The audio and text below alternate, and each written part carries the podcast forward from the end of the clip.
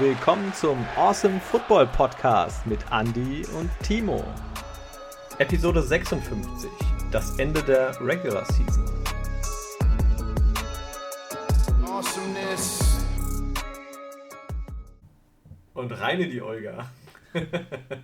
zieht er durch. Er zieht es durch, ja. Herzlich willkommen. Ja, hallo zusammen. Ach ja, ja gerade hast du schon gesagt gehabt, wir so ähm, fangen wir an, ist doch ein schönes Intro, rein in die Olga. So, so soll es sein.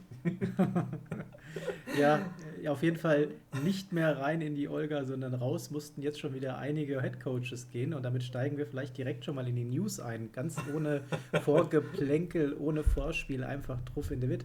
Ja, Black die Giants, die Giants schmeißen Headcoach Joe Judge raus. Auch der GM muss gehen. Ja, äh, dann machen wir weiter mit den Vikings. Die entlassen Headcoach Mike Zimmer. Ebenfalls äh, den Hut nehmen muss der GM des Teams. Dolphins überraschenderweise, und ich glaube, damit hätte jetzt erstmal keiner so direkt gerechnet. Ähm, Dolphins schmeißen auch den Headcoach raus. Floss muss gehen. Und ähm, hat aber schon direkt ein Interview. Und zwar bei den Bears, denn auch bei denen tut sich was. Ja, da äh, wurde ebenfalls der Headcoach vor die Tür gesetzt. Matt Nagy äh, dürfte gehen. Ebenfalls der GM-Posten wird dort frei. Und du hast schon gesagt, Brian Flores ist da wohl ein heißer Kandidat.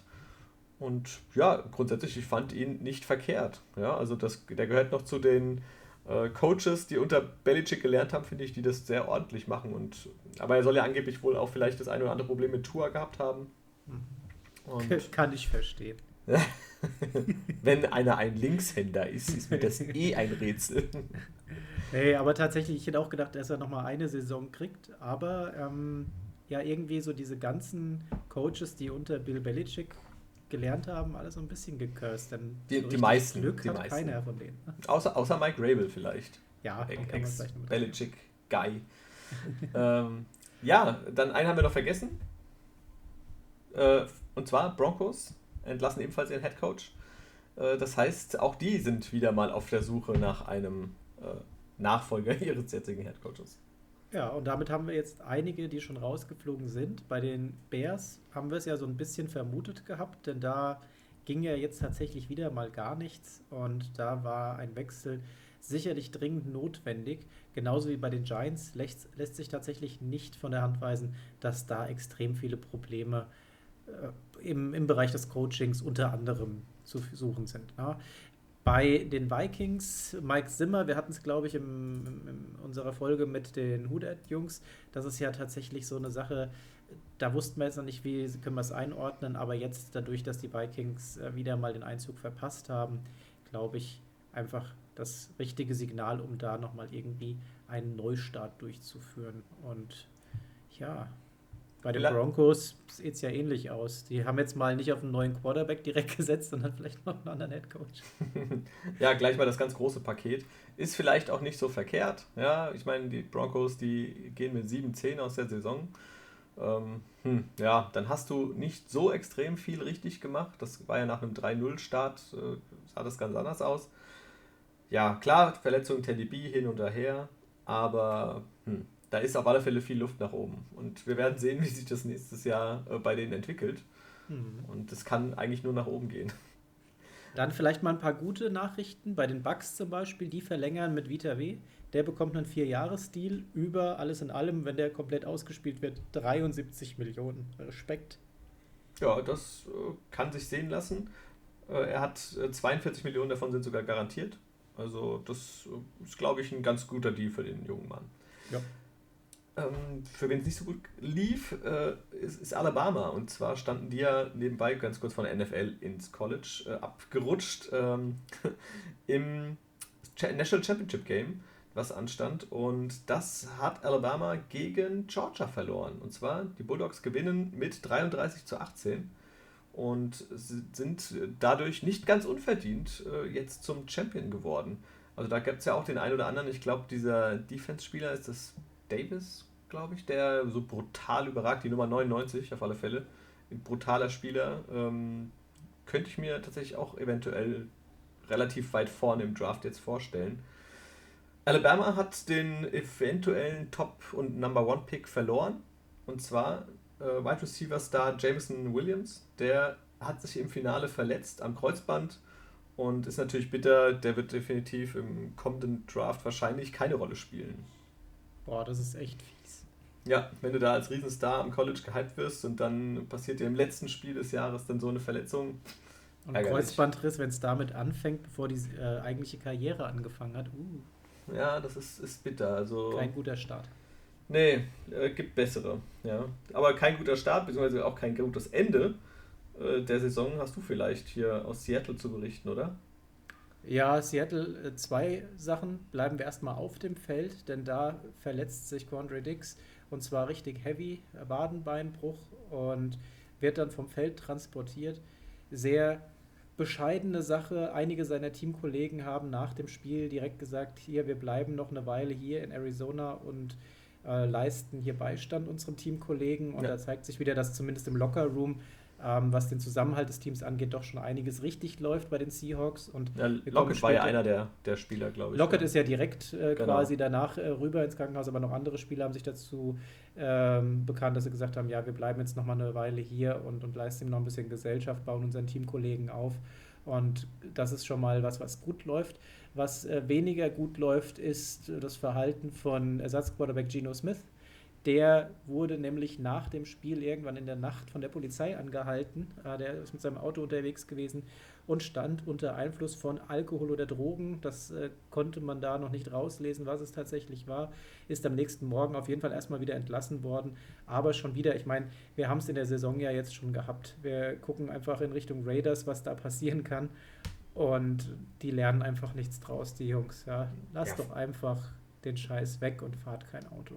Ja, also ich meine, wenn das so einem ganz Jungen passiert, selbst dann ist es selbst ist es unentschuldbar, ja. Aber Geno Smith ist doch mittlerweile in einem gesetzten Alter, wo man sagt, ey Junge, du hast doch ein bisschen Grips im Hirn.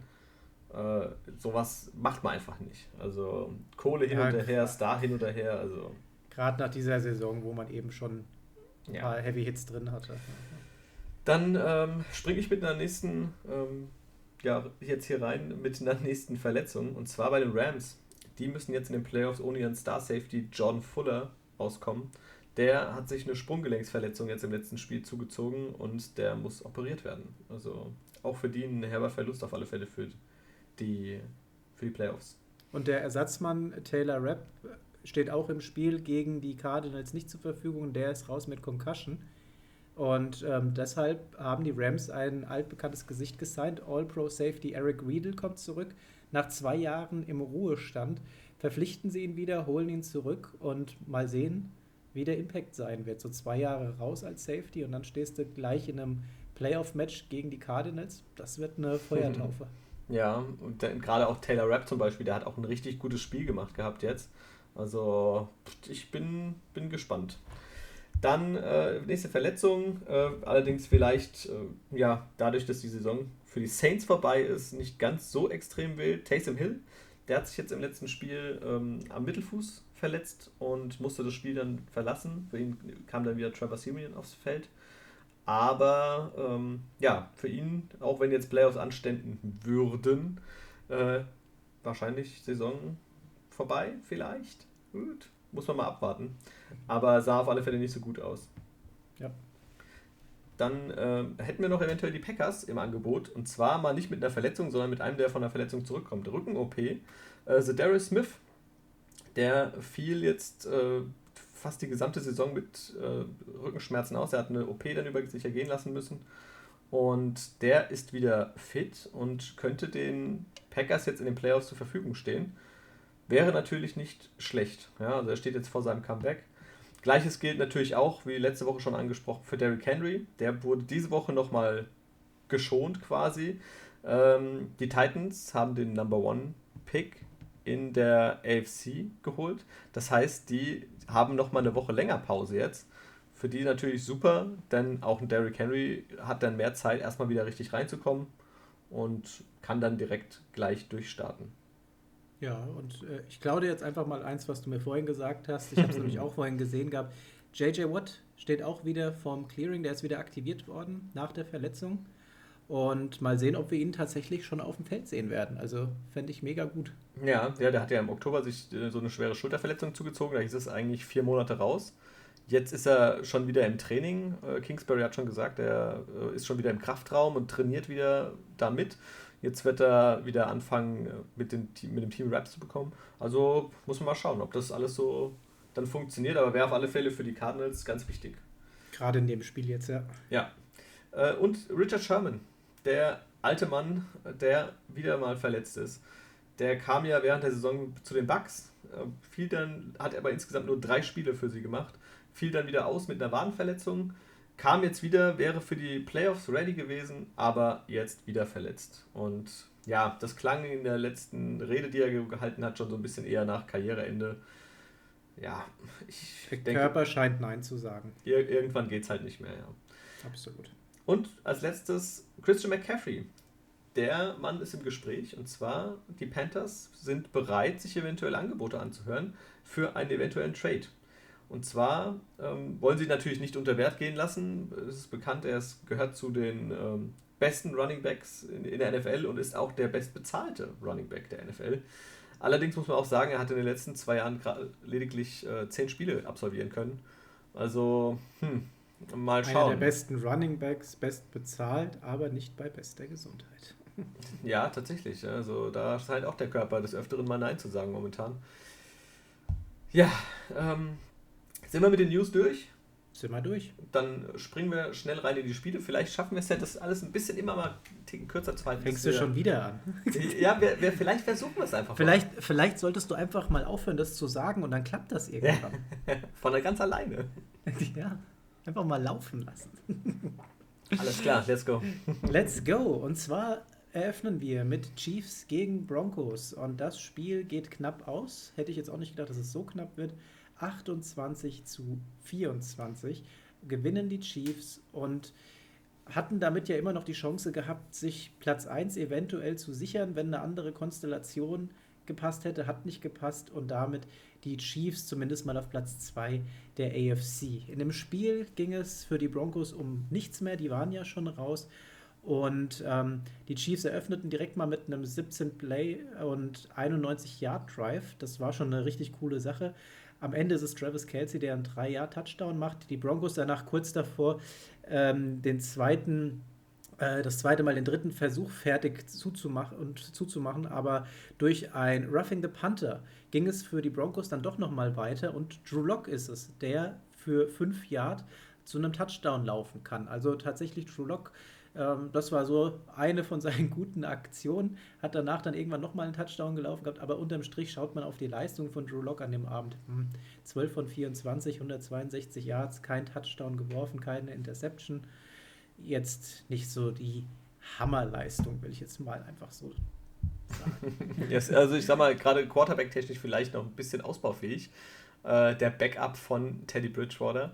Aber am Boden, die vier Läufe für 35 Yards waren natürlich sehr ordentlich. Ja. Zwei Touchdowns damit erzielt. Der hat sich auch mächtig gefreut. Und es war ja wirklich lange richtig eng. Es ist im letzten Quarter tatsächlich dann erst entschieden worden, das Spiel. Ja, genau. Also im Prinzip die Broncos, die gingen dann auch in der ersten Halbzeit dann auch nochmal in Führung. Die haben einen 23-Jahr-Touchdown-Lauf ähm, im Laufe des zweiten Quarters gemacht gehabt. Und dann stand es 14 zu 7. Die Chiefs haben dann nochmal verkürzt vor der Halbzeitpause durch ein Field Goal und ähm, haben dann aber nach der Halbzeit so langsam Fahrt aufgenommen. Das hat angefangen mit einem 75 Yard Touchdown Drive, der abgeschlossen wurde von einem 14 Yard Pass auf Jarek McKinnon. War schon mal sehr cool. Die Antwort darauf folgt dem nächsten Drive. Der dauert von den Broncos keine zwei Minuten. Auch hier 75 Yard. Und es ist Melvin Gordon, der mit seinem 47 Yard Touchdown-Lauf die Broncos erneut in Führung bringt. Dann wird es nochmal brisant, denn ähm, als Melvin Gordon erneut ansetzt, wird er von Melvin Ingram gestoppt und dabei verliert er den Ball, Forst Fumble. Und dann sehen wir ein 84-Yard-Return von Nick Bolton. Und der hat letztendlich das eingeleitet, äh, was wir am Ende dann auf dem Scoreboard gesehen haben, denn Patrick Mahomes nach diesem Return-Touchdown haben wir noch eine Two-Point-Conversion gesehen gehabt, die er selbst draufgelegt hat. Und ähm, dann haben wir die Situation, dass die Broncos nochmal angreifen und an der beim vierten Versuch und neun an der 13er äh, Markierung von den Chiefs lässt Vic Fangio kicken. Und ähm, ja, bei 4 und 9, das ist schon doof. Aber wenn du halt äh, mit einem Touchdown gleichziehen könntest und dann lässt du kicken, dann wird es halt eng. Und das Field Goal hat dann äh, zwar geklappt, aber die Broncos haben den Ball nicht mehr zurückbekommen und damit war das Spiel zu Ende. Sehr schade. Da wäre tatsächlich mehr drin gewesen. Ja, definitiv. Also, ähm, ich glaube, es war eine der Szenen, ähm, warum dann auch die Verantwortlichen der Broncos gesagt haben, okay, Fangio ist, ist in Ordnung, wir lassen das jetzt mal so und beenden das Engagement. Ja, guck mal, da haben vier Punkte gefehlt gehabt, ja, und das ist halt tatsächlich, wenn dann der Touchdown klappt, dann hast du zumindest mal Gleichstand und gehst in die Overtime. Ja, ja. So war es halt einfach nicht. Für mich, mich der Spieler dieser Partie wirklich Nick Bolton mit diesem Wahnsinns-Return, den er dann da hinlegt zum Touchdown. Also das war echt klasse. Zweitrunden-Pick dieses Jahr gewesen, ein Rookie. Hat eine super Saison gespielt bisher und jetzt das erste Mal mit den Chiefs in den Playoffs. Also von dem Linebacker, glaube ich, können wir uns auch einiges erwarten. Ja. Dann springen wir zum nächsten Spiel und zwar Cowboys gegen Eagles. Und das war ja eigentlich ein Spiel, äh, um, in dem es um nichts geht als die goldene Ananas, denn beide Teams standen schon als Playoff-Kandidaten fest. Ja, äh, das hat den Cow die Cowboys aber nicht daran gehindert, trotz allem loszulegen wie die Feuerwehr. Ja? Also die haben ja wirklich ein richtiges Feuerwerk abgebrannt. Gerade Dak Prescott. Also der hat das erste Mal in seiner Karriere fünf Touchdowns geworfen. Der hat 21 von 27 Pässe angebracht für 295 Yards, diese fünf Touchdowns, ein Rating von 151,8. Das ist äh, ja nahezu perfekt. Ja, nahezu perfekt. Also das ist unfassbar gewesen. Ich habe mir das Spiel äh, zeitweise angeguckt. Du hast ja, glaube ich, bei dem Chiefs-Spiel noch mit, oder hast du das auch das erste Quarter noch gesehen? Wie war erste das? Quarter hatte ich noch gesehen gehabt, ja. Genau, und das war ja schon äh, stark gewesen. Es war ja ein Hin und Her, 10 zu 7 stand Und es war echt schön anzusehen, muss ich sagen. Für ein ja, Spiel das, wobei das erste, das erste Quarter, das hat sich für mich so ein bisschen angefühlt wie so Preseason. Den Rest habe ich leider nicht mehr gesehen gehabt, da sind mir die Augen zugefallen. Aber muss dann ja noch richtig abgegangen sein. Ja, also auch Gardner Minshew auf der anderen Seite, äh, auch ein solides Spiel gemacht, sagen wir mal so. 19 von 33 Pässe, 186 Yards, zwei Touchdowns, eine Interception. Ähm, ja, also es war munter anzusehen. Es stand dann zur Halbzeit 30 zu 17. Und da dachte man, okay, der Drop ist gelutscht in der zweiten Halbzeit, da kommt kein Starter mehr wieder aufs Feld bei den Cowboys, die werden komplett einfach das dann so im Sande verlaufen lassen. Ja, aber ähm, ein Satz mit X würde ich sagen, äh, die Cowboys haben das einfach weitergespielt. Ja. Cooper Rush, der Backup für Dak Prescott, kam tatsächlich genau für einen Wurf aufs Feld.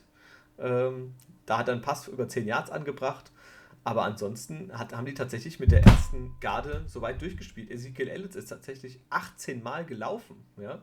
Also für deinen quasi eigentlichen Nummer 1 ähm, Running Back neben Pollard ist das schon äh, eine ordentliche Leistung. Sie haben zwar dann noch Corey Clement gehabt, der ja ebenfalls mal bei den Eagles auch unter Vertrag stand, jetzt aber für die Cowboys gespielt hat. Ähm, Jaquan Hardy, Ito Smith, den wir aus äh, Atlanta kennen, also das war schon äh, trotz allem, äh, hat, hat jeder mal eine Chance bekommen, aber lange Zeit tatsächlich diese erste Garde auf dem Feld bei den Cowboys. War cool anzusehen. Auf Seiten der Eagles muss man sagen, da haben natürlich einige gefehlt und einige wurden auch schnell bzw. von Anfang an geschont. Äh, es gab diese Szene mit Kelsey, dem, dem O-Liner, der dann für genau einen Snap aufs Feld kam, damit seine Streak von äh, Snaps, äh, von, von Spielen hintereinander äh, nicht zu Ende geht. Äh, sein wievieltes Spiel, weiß, weißt du, wie viel das war? Nein, habe ich nicht im Kopf. Äh, also ich glaube, sein, was müsste jetzt lügen, sein 200. Spiel, 206. Spiel, das war eine absurde Zahl, wo ich sage, ey, der Junge war nie verletzt in seiner ganzen Karriere. Äh, richtig gut. Ähm, Kein Wunder, wenn der immer nur für den ersten Snap reinkommt. für einen Snap, genau. Nein, äh, dann auch Devonta Smith, der ähm, Heisman Trophy-Sieger, der letztes, vom letzten Jahr, der kam auch genau für drei Catches aufs Feld, 41 Yards, hat dann seinen, äh, den Rekord von keinem geringeren als, ah, wie heißt der? Bin jetzt, total. Deshaun Jackson. Danke dir, Deshaun Jackson. Wir lang, zu, lag ich weiß zwar nicht, um welchen Rekord du gerade, aber Deshaun ja, Jackson ist so der Receiver. Das ist der, der, Rookie, der Rekord für die meisten Rookie-Yards ähm, oder Yards für einen Wide Receiver gewesen. Den hielt bis dahin äh, Deshaun Jackson, aber der hat auch ein Spiel weniger, muss man auch dazu sagen, als es Devonta Smith jetzt hatte. Danach Deswegen, kam er nicht also mehr wieder. Muss, muss man ja auch sagen, in dieser Saison äh, fallen viele Rekorde, aber das macht halt tatsächlich dieses eine Spiel mehr schon aus. Ne? Klar, logisch. Wenn, wenn, du da am Limit bist und die Leute bleiben am Limit und dann hast du nochmal ein extra Spiel mehr, klar werden da irgendwann einige Rekorde purzeln. Ja. Am Ende sind es die Cowboys, die mit 51 zu 26 gewinnen. Ähm, und die Eagles haben nicht nur das Spiel verloren, sondern auch ganz wichtig für die Playoffs ihren Tight End. Und zwar ähm, sprechen wir hier von Tyree Jackson. Der hat an dem Tag auch ebenfalls drei Catches gehabt für 22 Yards und einen Touchdown. Lief eigentlich echt gut, aber dann tatsächlich mit einem Kreuzbandriss rausgekommen. Und natürlich für ihn die Saison vorbei und bitter für die Eagles, ja, die jetzt wieder auf einen weiteren guten Wide Receiver bzw. Receiver verzichten müssen. Aber wir haben ja zum Glück schon die Enchiladas, von daher hat sehr gut geschmeckt übrigens. Dank nochmal an Niklas, Bruder. Das ist echt super. Und äh, die Eagles in den Playoffs, mal gucken, wie weit das geht. Ich mit so Blick, wir sprechen ja nachher nochmal kurz drüber auf ihre Gegner. Ah, weiß ich nicht, ob die nochmal eine Runde weiterkommen. Schauen wir mal.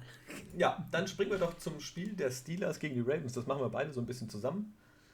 Genau, richtig. Das war ja so ein Spiel, ähm, da hat man die Ravens am Anfang ja eigentlich eher nur so theoretische Chancen gehabt, aber in einem anderen Spiel, ähm, muss man jetzt eigentlich so sagen, sonst passen diese ganzen Cross-Verbindungen nicht. Die, die Colts relativ früh schon in ordentlich Rücklage äh, geraten und dann war auf einmal doch ein Türchen für die Ravens offen und ähm, sie hätten die Chance gehabt, da tatsächlich noch was reißen zu können. Aber ähm, in dem Match hat es leider dann doch nicht geklappt, denn die Steelers, die haben schon eher so einen kühlen Kopf behalten gehabt und haben das Spiel dann doch knapp für sich entschieden, denn die Steelers gewinnen mit 16 zu 13. Genau, und das in der Overtime. Also das war ja, ähm, ja zwei, also von den, wenn man sich das mal anguckt, die Quarterbacks, das war alles erstmal so ein bisschen bescheiden, ja. Die Offense liefen beiden nicht so rund, zur Halbzeit stand es 3-3. Also da haben sich beide sehr schwer getan. Russelsberger hat irgendwann mal so ein bisschen die Handbremse gelöst und konnte dann auch mal ein bisschen äh, besser loslegen. Am Ende stand er mit 30 von 44 Pässen angebracht, 244 Yards äh, und Touchdown und Interception. Ja, also schon okay.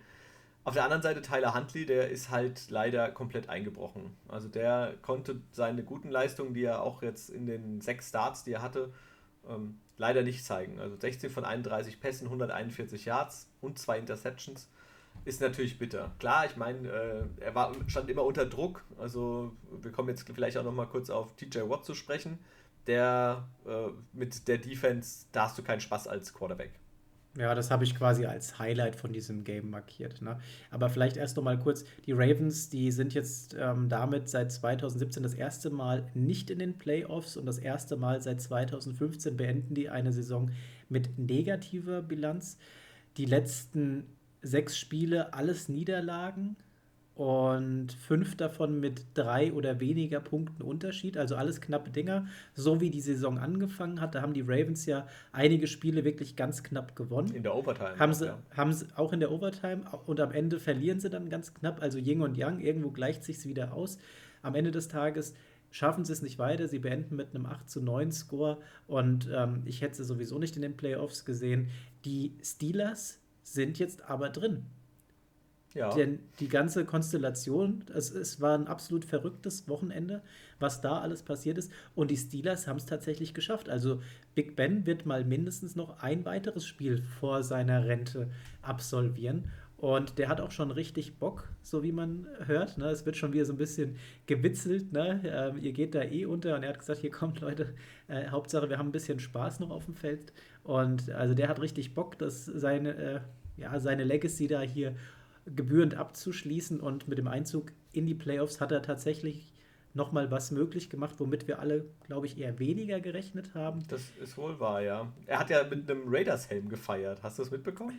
Nee. Der, der hat wohl gefeiert und hat äh, dann einen Raiders-Helm aufgezogen, irgendwo, wo sie da Party gemacht haben.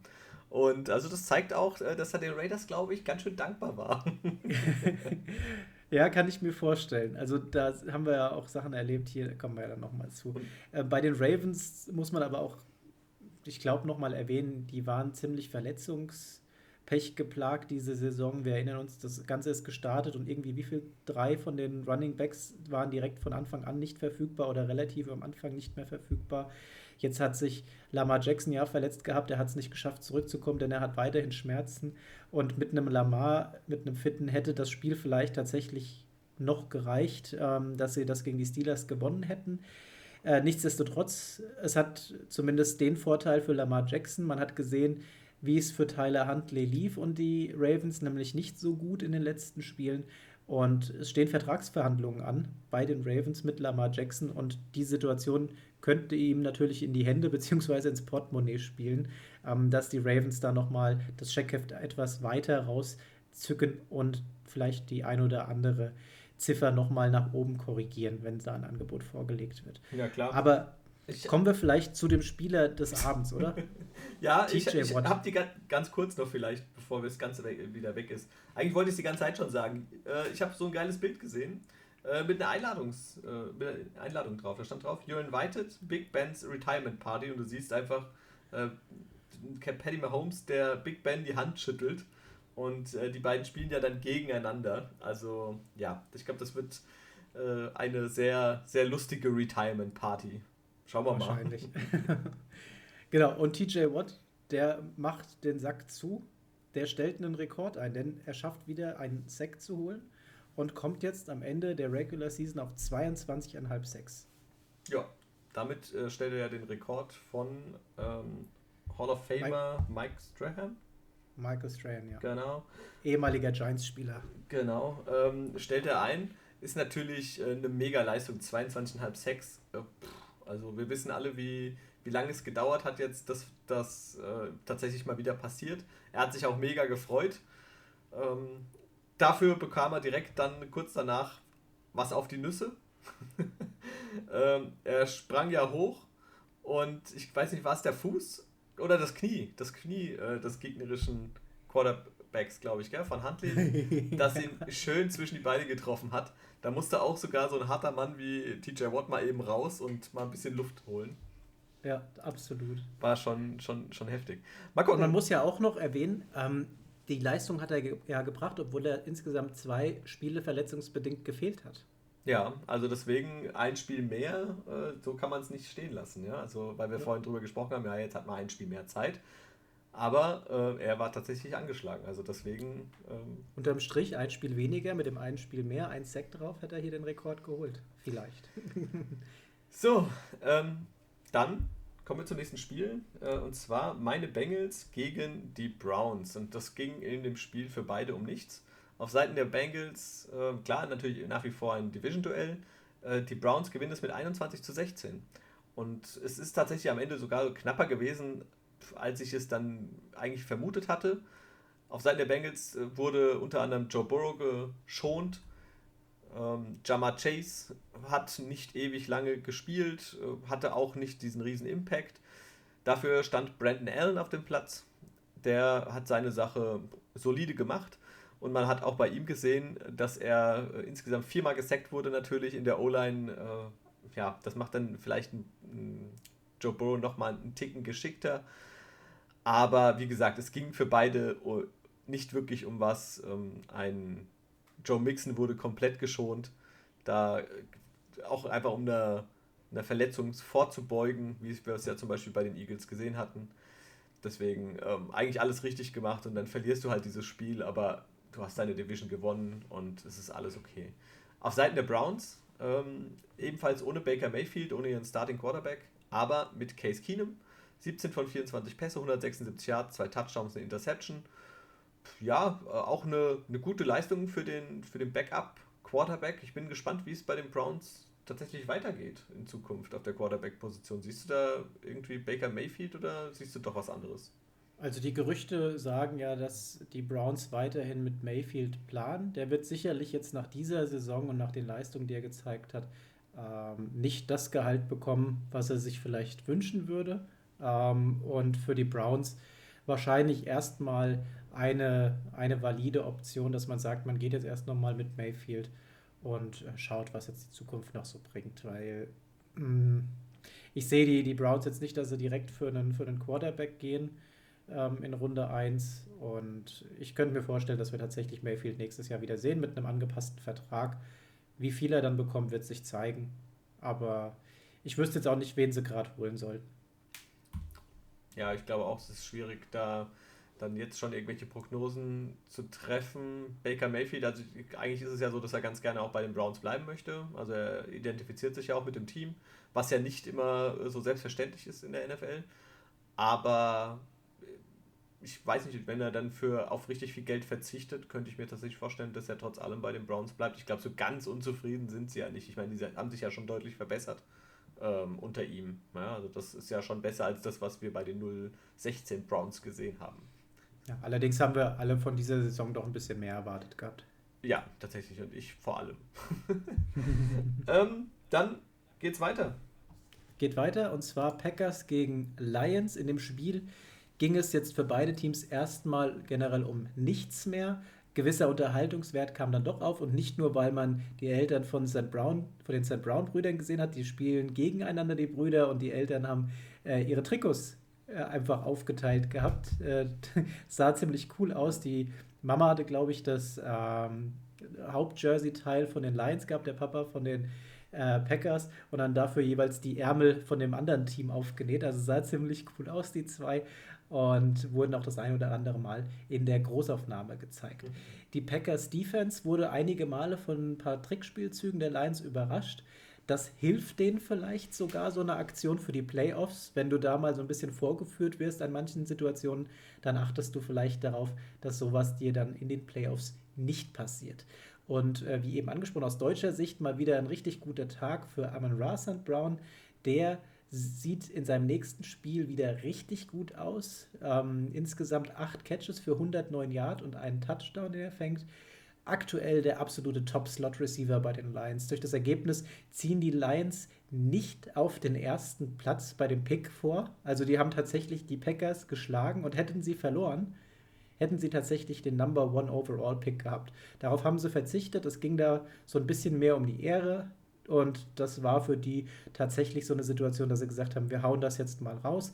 Und die Packers generell auch erstmal die erste Halbzeit zumindest überraschenderweise äh, mit vielen Startern auf dem Platz. Also wir haben uns auch gewundert gehabt. Aaron Rodgers war ziemlich lange auf dem Feld.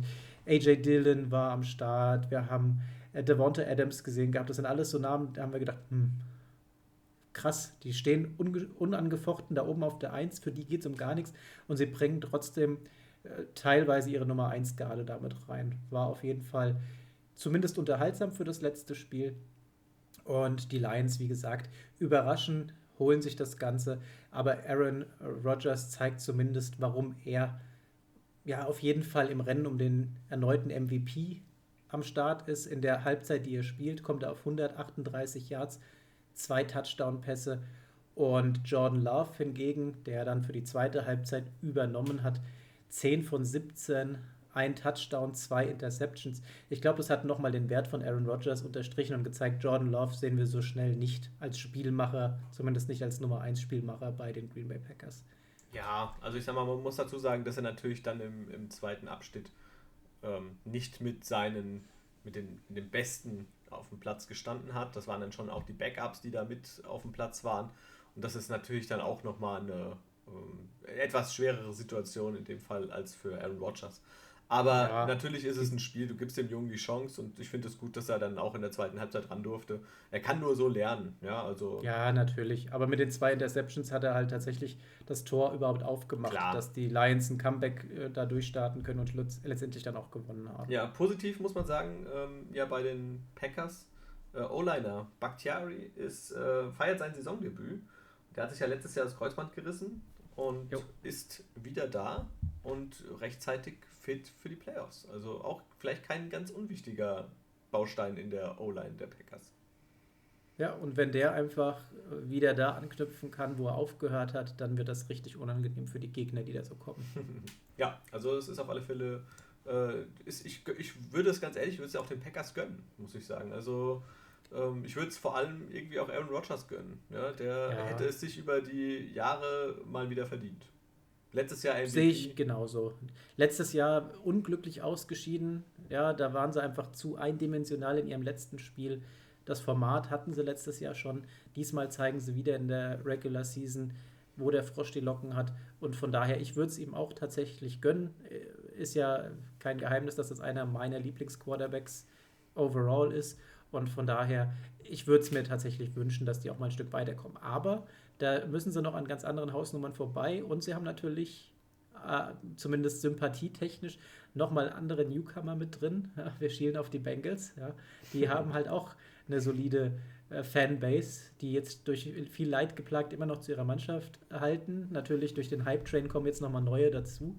Und ja, die jungen Wilden auf jeden Fall wäre cool, wenn die auch weiterkommen. Ja, ich meine, okay, die könnten ja rein theoretisch erst im Finale aufeinandertreffen, mhm. aber ähm, also der Weg für die, für die Bengals wäre natürlich äh, brutal schwer, äh, so weit zu kommen. Wäre cool, also ich würde mich natürlich mega freuen, aber ähm, ja, jetzt erstmal. Da stehen halt noch ein paar Namen. Äh, erstmal das erste Spiel am Samstagabend schaffen. Ja. Genau. Step by Step. Dann äh, Step by Step kommen wir zum nächsten Spiel und zwar die Titans gegen die Texans. Die Titans, ähm, der, wir haben es vorhin schon angesprochen, Number One Pick in der AFC. Und das nicht ganz unrecht, unzurecht, wenn man guckt, 12-5 stehen sie jetzt tatsächlich. Und das, obwohl sie seit Woche 8 ohne Derrick Henry spielen. Also, ich weiß immer noch nicht, wie sie das gemacht haben. Es ist unglaublich. Und es ist genau so ein Spiel eigentlich jetzt gewesen, was sie dann tatsächlich noch glücklich gewinnen. Sie erste Quarter lief nicht viel zusammen auf beiden Seiten. Äh, Im zweiten Quarter haben die Titans dann losgelegt. Sie haben einen 21-0-Lauf hingelegt. Drei Touchdowns in Folge. Und das war absolut verdient. Ryan Tannehill mit einem sehr, sehr guten Spiel. Äh, 23 von 32 Pässen angebracht, 287 Yards, 9 Yards im Schnitt sind es und 4 Touchdowns. Also das war schon ähm, sehr, sehr gut. Auf der anderen Seite Davis Mills. Fast die gleichen Zahlen aufgelegt. 301 Yards, drei Touchdowns und ne, äh, keine Interception. Also ebenfalls mit einem super starken Spiel und dem ist zu verdanken, dass es tatsächlich am Ende nochmal knapp wurde. Ja, also er hat äh, das Team angeführt und mit einem alten Bekannten aus Patriots-Zeiten, gell? Ja, also das war ja mega cool. Danny Amendola mit den Spielzügen, die er da gemacht hat, der ist ja abgegangen wie Schmitz Katze der Danny Amendola, den wir bei den Patriots damals wirklich so gefeiert haben. Ja, Wahnsinn. Also der hat echt richtig abgeliefert. Zwei Touchdowns innerhalb von kürzester Zeit. Hat äh, den Texans, haben sie damit nochmal richtig neues Leben eingehaucht. Die sind in der zweiten Halbzeit aufgewacht, haben da die, ihre 25 Punkte gemacht. Und ähm, am Ende verlieren sie halt leider denkbar knapp mit drei Punkten Unterschied. Ist natürlich, ja, leider äh, aus Sicht der Texans. Also ich habe ihnen schon so ein bisschen die Daumen gedrückt. Ich hätte es ihnen gegönnt äh, wenn sie das, wenn das belohnt geworden wäre einfach, ja. Aber über das Laufspiel ist halt einfach nichts passiert. Ja, gut, da, wenn du aber auch einen David Mills, äh, Davis Mills hast, äh, musst du auch sagen, dann gehst du halt auch mehr über den Quarterback. Also. Ja, natürlich, aber ich sag mal so, um nochmal ein bisschen, vielleicht in der ersten Halbzeit, siehst du ja drei Punkte, da hätte ja ein Field Goal gereicht. Und wenn du da nochmal ein bisschen mehr Laufspiel gehabt hast, hättest, das das Ganze unterstützt hätte, dann wäre da schon was drin gewesen. Ne? Aber natürlich, die Titans gehen auch nicht all in. Ja, ähm, Rex Burkhardt, der hat an dem Tag leider ein bisschen versagt, muss man sagen. Schatz, du darfst ruhig einfach reinkommen. Oh, wir, wir werden alle Zeuge von der Güte vom Andi. Ja, meine Güte ähm, nein, Entschuldigung. Ähm, Rex Burkhead, äh, letzte Woche noch der Matchwinner für die Texans. Diese Woche leider mit 12 Läufen für 24 Yards. Äh, wieder der Burkhead, den wir aus seiner Zeit von den Patriots meiner Meinung nach kennen. Ähm, Fängt aber 3 für 42, immerhin. Immerhin, ja. Ähm, auf Seiten der Titans die vier Touchdowns. Die gingen übrigens alle an verschiedene Personen. AJ Brown natürlich, die Nummer 1 Anspielstation. An dem Abend war es aber Nick Westbrook Ikine, der hat ebenfalls einen Touchdown gefangen. Julio Jones durfte sich ebenfalls mal wieder eintragen in die Touchdown-Liste und Anthony Ferguson ebenfalls mit dem Touchdown. Also die hat, da hat Ryan Tannehill gut verteilt und die Titans stehen nicht ganz unverdient da oben und haben jetzt, wie schon gesagt, erstmal eine Woche mehr Pause. nächste Woche oder jetzt am kommenden Wochenende spielfrei und warten dann quasi jetzt auf den Sieger ähm, der Begegnung.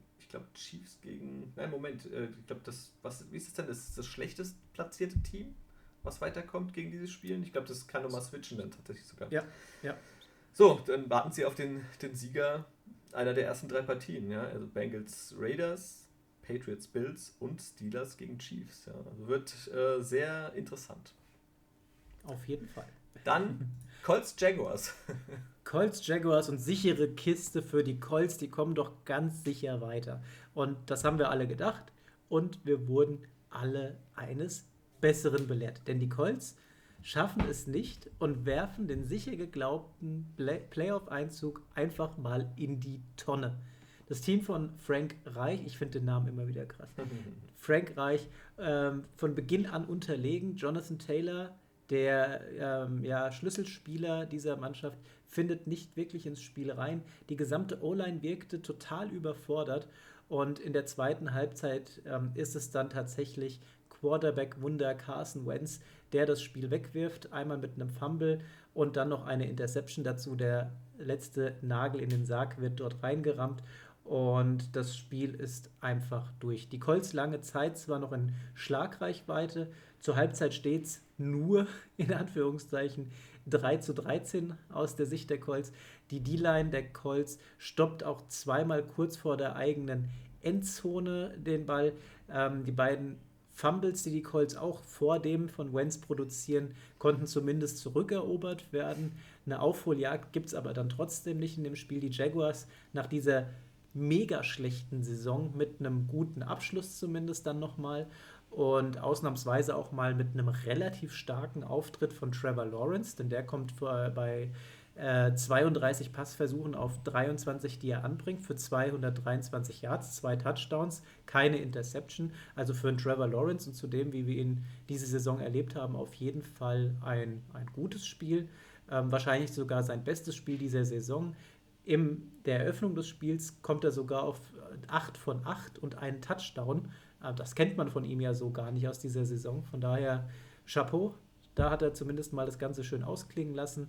Ähm, und die Jaguars durch den Sieg der Lions, wir haben es vorhin schon mal kurz angesprochen, weiterhin im Besitz von dem Number One Overall Pack im kommenden Draft. Das zweite Mal in Folge, dass die Jacksonville Jaguars auf der 1 picken dürfen und das, obwohl sie die Colts besiegen, nicht nur besiegen, sondern tatsächlich aus dem Spiel rauskegeln. Es war eine absolut kuriose Partie, fand ich. Also Trevor Lawrence auch tatsächlich für mich mit dem, mit dem Spiel äh, seiner Saison, mit dem besten Spiel.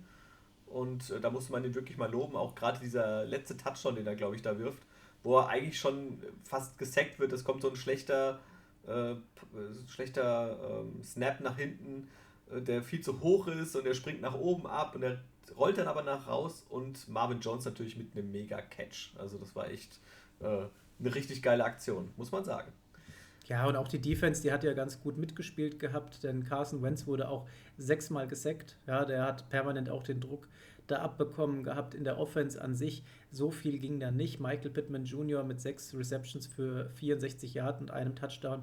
Der beste Mann, was, das, äh, was die Receives angeht. Und Jonathan Taylor, ich habe es vorhin kurz gesagt, aus dem Spiel genommen für seine Verhältnnisse, läuft trotzdem 15 Mal für 77 Yards.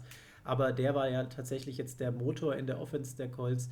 Der hat diese Spiele tatsächlich entschieden gehabt, oder viele dieser Spiele. Am Ende stehen die Colts jetzt 9-8 und sind komplett überraschend einfach raus. Äh, ich habe zwischendurch mal noch eine kleine Meldung, und zwar gerade zu den Texans. Ähm, eben habe ich gesehen, die Texans haben Head Coach David Cully entlassen. Welch Wunder. Ja, ich bin mir zwar jetzt nicht sicher, ob er der ganz große Grund war, warum die Texans tatsächlich so stark, äh, so, so schlecht standen. Denn ähm, er hat immerhin gesagt gehabt, er gibt Davis Mills jetzt die Chance und ich finde es gut, dem, mhm. dem Jungen die Chance zu geben.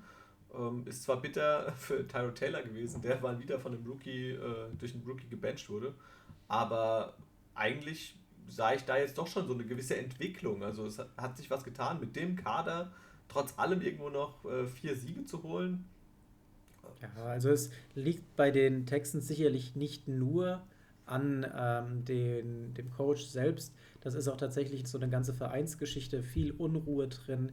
Die haben schlecht gepickt, die haben schlecht gemanagt in der letzten Saison. Diese ganze Causa de Sean Watson, ich hoffe jetzt mal, dass er einfach verkauft werden kann, ähm, dass mit, damit bei den Texans wieder ein bisschen Ruhe einkehrt. Die müssen jetzt ein Rebuild machen und anscheinend sehen sie die Notwendigkeit, dass dieser Rebuild eben ohne ihren Headcoach stattfindet. Dann springe ich zum nächsten Spiel. Die Bears gegen die Vikings. Das nächste Spiel, in dem es um nichts ging. Allerdings war es ein Division-Duell. Das heißt, beide wollten natürlich ungern verlieren. Am Ende gewinnen die Vikings mit 31 zu 17. Auf Seiten der Bears, äh, ohne Justin Fields, der mit Covid ausgefallen ist, mal wieder Andy Dalton, der Starter der Partie an sich hat er eigentlich von den Werten her gar nicht so schlecht ausgesehen, aber da tun halt zwei Interceptions richtig weh. Ja? Äh, er hat für 325 Yards geworfen, einen Touchdown, aber halt auch diese beiden Interceptions und die haben zu den Zeitpunkten auch gerade den Bears richtig das Genick gebrochen. Ja? Ähm, Daniel Mooney an dem Tag mit 126 Yards eigentlich ein echt super Spiel gemacht. Der wurde 16 Mal angeworfen angeworfen und hat zwölf von den Ball gefangen. Also es war schon äh, eine sehr, sehr gute Leistung. Auf Seiten der Vikings hat auch Kirk Cousins ein, naja, ich sag mal, nicht oft geworfen, 14 von 22 angebracht, aber für 250 Yards und drei Touchdowns. Also der hat richtig abgeliefert. Und natürlich zwei Leute, die ihm richtig geholfen haben. Justin Jefferson für 107 Yards und einen Touchdown. Und Emir Smith Marset, der Rookie, ebenfalls mit 103 Yards äh, und einem Touchdown. Also es war richtig gut. Dazu äh, Dalvin Cook mit 79 Yards ebenfalls einen ähm, ja, soliden Auftritt hingelegt, würde ich sagen. Letztes äh, Spiel. Und natürlich ähm, ist der Abstand hauptsächlich äh, im letzten Quarter zustande gekommen. Ja. Das hat, die haben sich echt lange schwer getan. Und wie gesagt, Dalton sah auch lange sehr gut aus. Bis auf die, die Sex, die er halt kassiert hat. Da siebenmal ja. wurde er auf den Boden gesetzt, schon krass. Muss man, muss man sagen, aber ähm, ja, es ist halt äh, dieses Jahr diese O-Line der Bears, die nicht zu den Besten zählt. Und äh, die macht es Justin Fields sonst schwer und die macht es auch einem Andy Dalton schwer. Ja. Und äh, genau durch solche, durch solche Geschichten kommen natürlich auch gerade diese Interception, die er dann unter Druck werfen muss, den Ball. Und das ist natürlich dann eher mal ein Pick. Aber hätten die nicht vorher sagen können, die Vikings hier, pass mal auf, wir performen heute mal richtig geil in der Defense? Dann hätte ich nämlich auch noch gewisse Entscheidungen anders getroffen. Äh, ich spreche von DJ Wonum, der nämlich auch auf fünf Solo-Tackles kommt und zwei Sacks plus zwei Tackle for Loss und zwei Quarterback-Hits. Also der Junge hat einen coolen Abend gehabt und jede Menge Spaß. Dazu Anthony Barr, der eben auch zwei Sacks holt, zwei äh, Tackle for Loss, auch zwei Quarterback-Hits. Und um die Zweierriege voll zu machen, noch Kenny Willikes, der hat, schafft auch zwei Sacks, zwei Tackle for Loss und da sogar drei Quarterback-Hits. Ja, äh, du hättest einfach ihn nur stellen müssen. Hätte ich mal gemacht. Aber ganz ehrlich, wer stellt denn DJ Wonnum über, wen hast du noch gehabt? eigentlich zwei Spieler, die, die man eigentlich immer über ihm stellt, ja. Aber das weiß man halt nie. Und gerade an einem 18. Spieltag. Äh, Wahnsinn. Ist es Wahnsinn. Und gerade bei so vielen Spielen, wo einfach, wo es um nichts mehr geht. Ja, das ist crazy. Ja. Absolut. So, dann äh, nächstes Spiel. Nächstes Spiel, wo es wieder um nichts ging, außer um die Ehre. Ähm, Spiel ohne Auswirkung. Und zwar das Washington Football Team trifft auf die New York Giants. Ähm, beide Teams bereits raus zu dem Zeitpunkt. Die Ehre konnte von Washington so einigermaßen gewahrt werden. Offensiv bei den Giants ging nämlich überhaupt nichts. Das war mal wieder ein Trauerspiel. Jake Fromm als Quarterback 15 von 31 bringt er an für lächerliche 103 Yards, ein Touchdown, zwei Interceptions. Da ging tatsächlich einfach gar nichts. Ähm, er wirft einen Pick 6. Das ist natürlich auch nochmal, das, das tut dann nochmal richtig weh, wenn daraus dann eben noch Punkte für den Gegner entstehen. Dann die kurioseste Szene überhaupt, wo keiner wusste, was hier passiert, war dieser Dritter und Neun, wo dann auf einmal ein Quarterback-Sneak versucht wird. Der ging ja total in die Hose. Lustig, und dann das hat die Fans getriggert und aktiviert, denn da ging mal so ein richtiges Five-Konzert los. Denn vom, vom Coach selbst kam noch die Ansage, ja, das ist ja jetzt hier keine Clowns-Schule mit so ein bisschen Lachen in Richtung Washington. Die haben sich davon äh, nicht triezen lassen. Ja, ähm, die haben tatsächlich dann mit ein bisschen Leistung da entgegengewirkt und bei Dritter und Neun mit dem Quarterback-Sneak, ich glaube, das war so die, sein, sein Abschiedsgeschenk an die Giants. Denn die Fans, die wollten ihn nach der Aktion sicherlich nicht mehr haben. Ähm, Judge hat ja lange Zeit als sicher im Sattel gegolten gehabt bei den Giants, aber nach der Saison, glaube ich, ist das eine ordentliche Quittung, ihm zu sagen, hier ähm, passt nicht bei uns. Washington generell auch nicht wirklich mit Qualitätsfootball. Heineke kommt nur auf äh, 9 von 18 für 120 Yards. Das war auch nix, was da abging. Und ähm, er hat auch noch Glück gehabt, dass bei einer Situation McLaurin einen seiner Pässe dann doch noch ähm, schnappt und das keine Interception wird. Laufspiel war okay, bei Washington, die kommen mit 37 Mal Laufen auf 226 Yards, hauptsächlich angetrieben von wem sonst Antonio Gibson, der auch einen Touchdown damit macht. Alles in allem aber kein Qualitätsspiel und da können wir auch schon zum nächsten springen. Dann kommen wir zu einem Spiel, um dem es tatsächlich nochmal um was ging, und zwar die Saints gegen die Falcons. Die Saints äh, gewinnen 30 zu 20 Allerdings war es leider am Ende dann doch nicht genug. Ja? Wir kommen ja nachher zum Spiel äh, der Niners, denn gegen die äh, hatten sie beide, beide Teams, die Saints und die Niners, noch eine Chance, in die Playoffs zu kommen. Die Saints äh, mussten gewinnen und mussten auf Schützenhilfe hoffen. Die Saints ähm, haben ihre Möglichkeiten ausgeschöpft und getan, was sie konnten.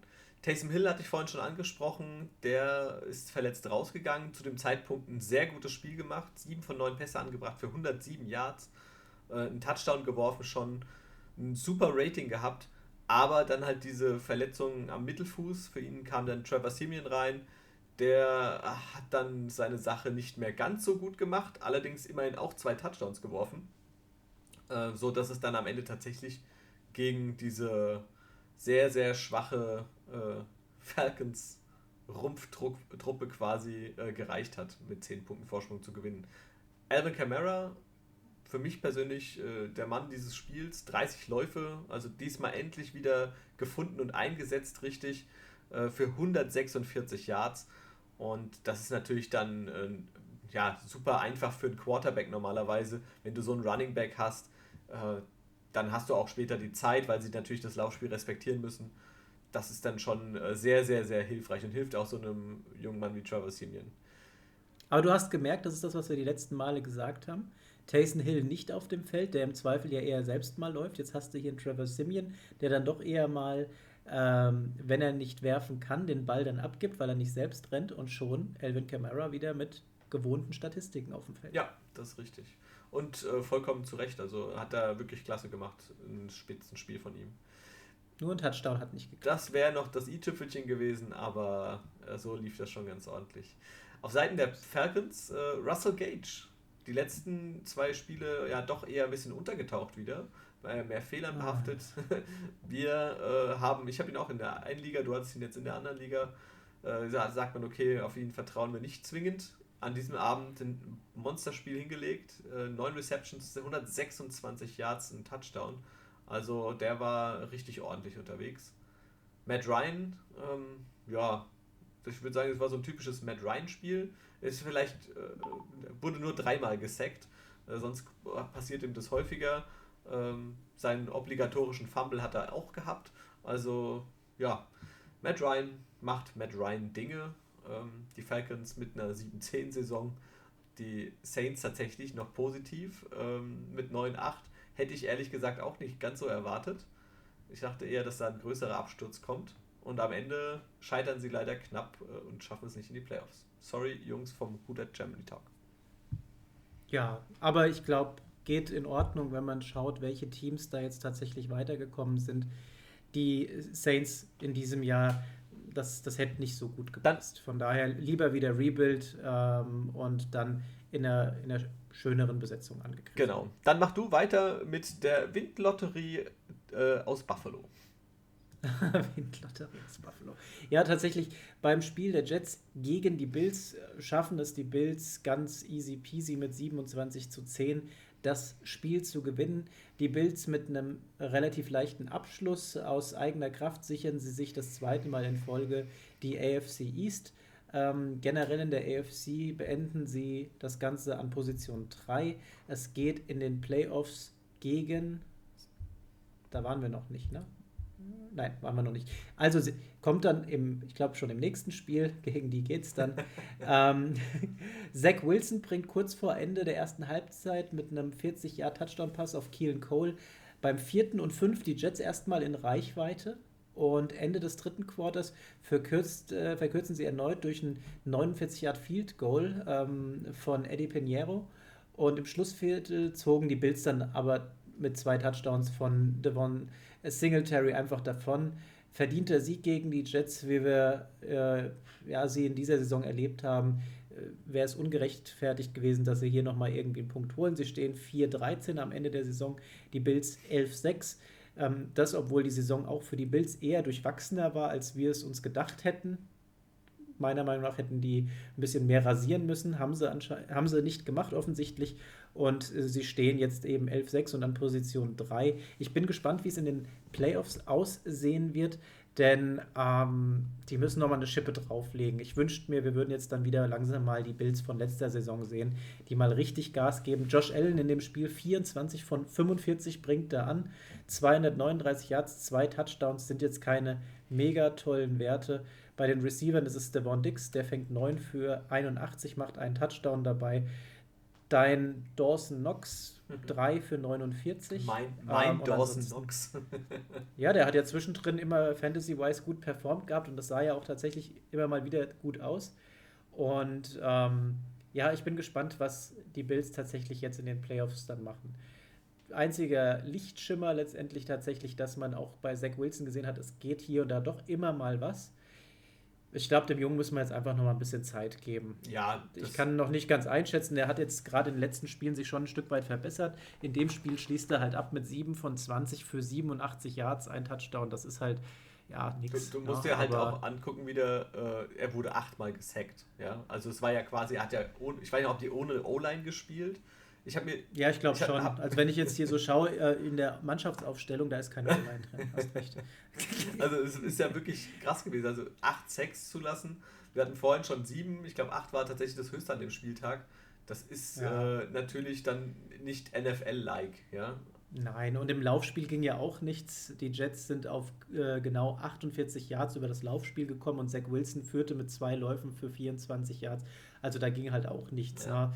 Ähm, mal sehen, was die Jets jetzt in der Offseason machen, ähm, wie es im Draft laufen wird, wie sie versuchen, sich umzustellen. Irgendwas muss bei den Jets passieren. Generell bei den New Yorker Teams, beide sehen echt grottig aus momentan. Ich hoffe, die kommen einfach mal ein Stück weiter hoch jetzt langsam.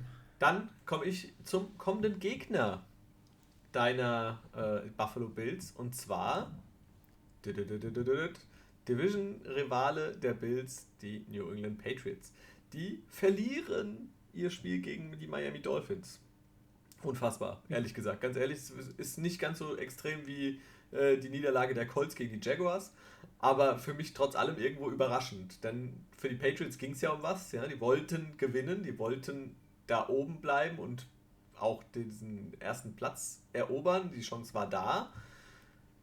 Ja, äh, selbst wenn die Bills verloren hätten, es wäre für die Bills ausgegangen, denn die Patriots äh, mit ja, einem durchwachsenen Tag, würde ich sagen.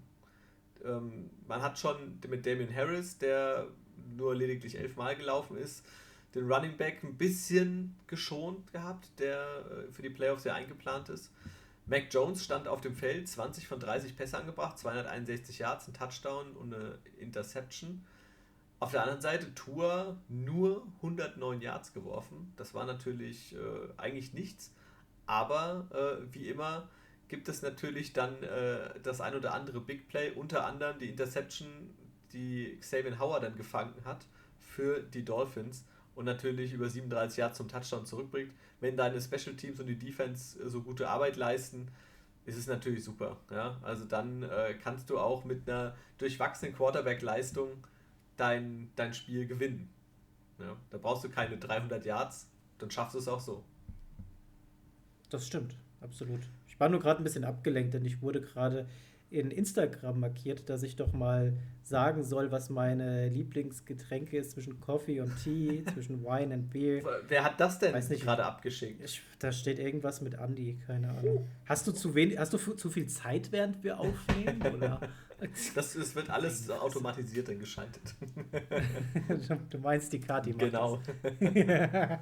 Outgesourced zur Tätigkeit. Genau, richtig. Ja.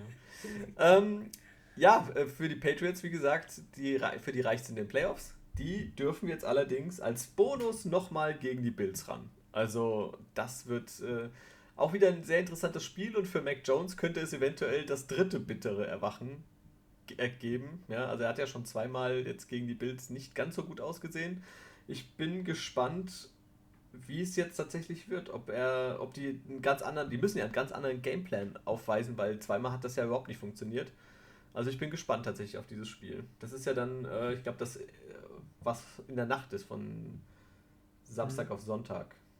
Also ja, müsste das sein. Das erste Spiel ist das, ja tatsächlich das, das Bengals der Bengals und da, da freue ich mich schon sehr. Oh, ja, ich auch mega. Also ich kann es echt überhaupt nicht abwarten. Ich äh, habe schon schwitzige Finger, wenn ich dran denke. ähm, dann äh, haben wir das nächste Spiel und zwar die Panthers gegen die Bucks. Ja, und da ist es auch so, ohne viel Schweiß besiegen die Bucks den Divisionsrivalen aus Carolina, verbessern sich mit einem Sieg von 41 zu 17 auf Platz 2 in der NFC ähm, durch die Niederlage eines anderen Teams, das nachher noch drankommt. Damit geht es zu Hause gegen die Eagles ran. Und das, ja, wir haben es ja vorhin schon mal angeteasert. Ich glaube, da ist Schluss. Für die Eagles gegen die Bucks hm, sehe ich jetzt wenig Chancen für die Eagles, dass es da nochmal eine Runde weitergeht. Denn äh, Brady wieder mit Rekorden und Rekorden äh, für die Franchise und auch für die Saison. Er legt ähm, generell 29 von 37, bringt er an für 326 Yards, schon wieder drei Touchdowns, keine Interception. Einfach wieder Goat-like, muss man da schon sagen. Mit den drei Touchdowns, die er macht, kommt er auf insgesamt 43 in dieser Regular Season. Das ist die neue Bestmarke bei den Bucks. Außerdem überholt er mit seinen insgesamt 5316 Passing Yards Jameis Winston. Ähm, der hat vorher die Liste dort bei den Bucks angeführt, vorher mit 5109 Yards. Der Wert ist zudem sein Career High. Er kommt auf 485 Completions, was neuer NFL-Rekord ist. Also Tom Brady lässt die Rekorde nach und nach halt immer mehr purzeln in seinem Alter. Das ist einfach der Wahnsinn. Dazu hat er ähm, eine mega Waffe an der Seite gehabt. Mike Evans zum einen, der erzielt zwei Touchdowns, der kommt auf sechs Catches für 89 Yards und ähm, durchbricht damit schon wieder die Tausender Receiving Yard Marke. Das macht er jetzt in seiner achten Saison in Folge. Und ähm, das ist bisher noch keinem anderen Spieler gelungen. Der bisherige, bisherige Rekord lag bei sechsmal zum Start der NFL, ähm, dass das einem gelungen ist, in den ersten sechs Seasons über 1000 Yards äh, zu fangen. Und Mike Evans einfach schon das achte Mal in Folge. Das ist einfach nur Wahnsinn, was der hier für Zahlen auflegt. Nichtsdestotrotz, einer hat ihm dann doch noch ein bisschen mehr die Show gestohlen gehabt. Rob Gronkowski fängt 7 für 137 Yards, kein Touchdown, aber ähm, der führt dann jetzt auch wieder mal die Statistiken vorne mit an. Das ist jetzt zum insgesamt 32. Mal, dass er die 100-Yard-Marke in einem Spiel schafft. Er überholt damit Hall of Famer Tony Gonzalez für die meisten 100-Yard-Spiele eines Tight Ends der NFL-Geschichte. Brady verschafft Gronk zudem einen ähm, ja, halbe Million Incentive-Bonus. Und das ist natürlich auch eine geile Sache, dass Brady sagt, nö, ich lasse mich jetzt hier nicht auswechseln, mein Kumpel braucht mich jetzt nochmal als, als Wingman. Uh, der muss hier gerade nochmal ein bisschen Cash machen und dafür hilft er ihm dann auch nochmal dazu. Also alles in allem ähm, über die äh, Panthers braucht man, glaube ich, gar nicht hast so du, groß sprechen. Hast du zu dieser Szene von Gronk, hast du dieses Video dazu gesehen?